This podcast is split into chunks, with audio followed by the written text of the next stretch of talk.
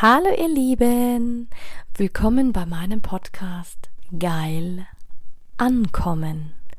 Mein Name ist Anja Mack und in diesem Podcast geht es darum, Bewusstsein für das Thema Sexualität zu schaffen, zu inspirieren. Es geht um authentische Sexualität und es geht um alle Themen, die inspirieren, von A bis Z.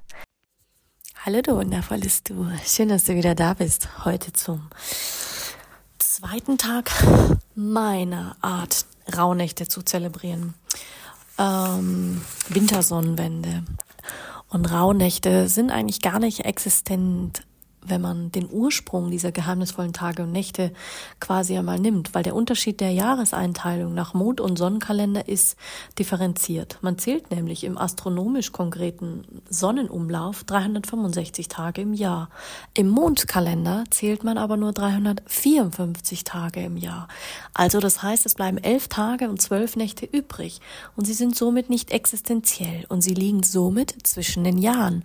Und deswegen gibt es so viele Geheimnisse, so viele so viele Rituale und ganz unterschiedliche Dinge. Und in diesen dazugehörigen Rauhnächten, auch Glöckel, Unter- oder Innennächte genannt, also so kenne ich es noch von, von den Bauernweisheiten und den alten Überlieferungen vom, vom Opa, ähm, ist das Gesetz der Natur außer Kraft und die Tore zur anderen Welt sehr dünn und weit geöffnet. Zur anderen Welt meine ich quasi die geistige Welt zu den Verstorbenen.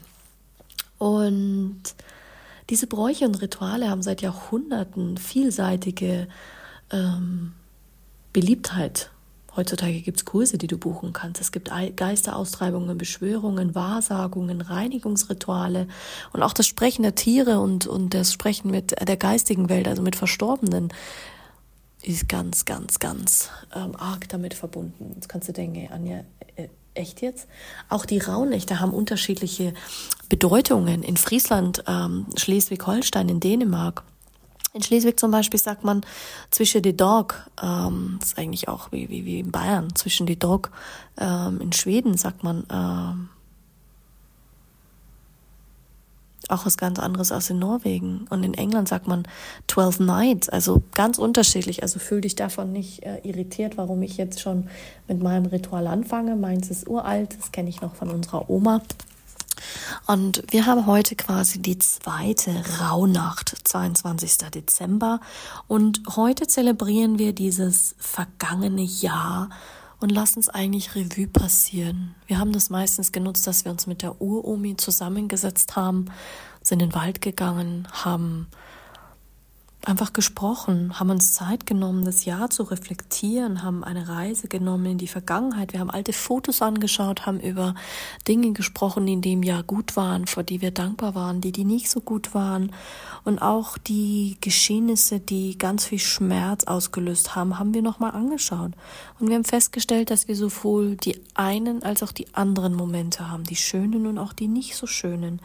Und nichts sollte in Vergessenheit geraten. Weder die nicht schönen als auch die schönen.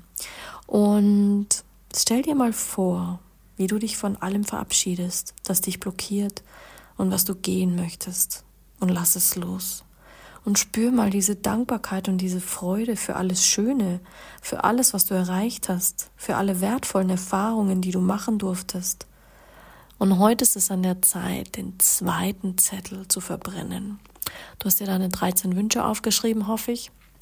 Ansonsten hör dir die Podcast-Folge von gestern nochmal an und du ziehst einfach ein. Also du liest den Wunsch auch nicht, du versuchst ihn auch nicht zu beschwören, du hast ihn weder in einer Schale oder in einem Umschlag, ziehst einfach rein und den verbrennst du.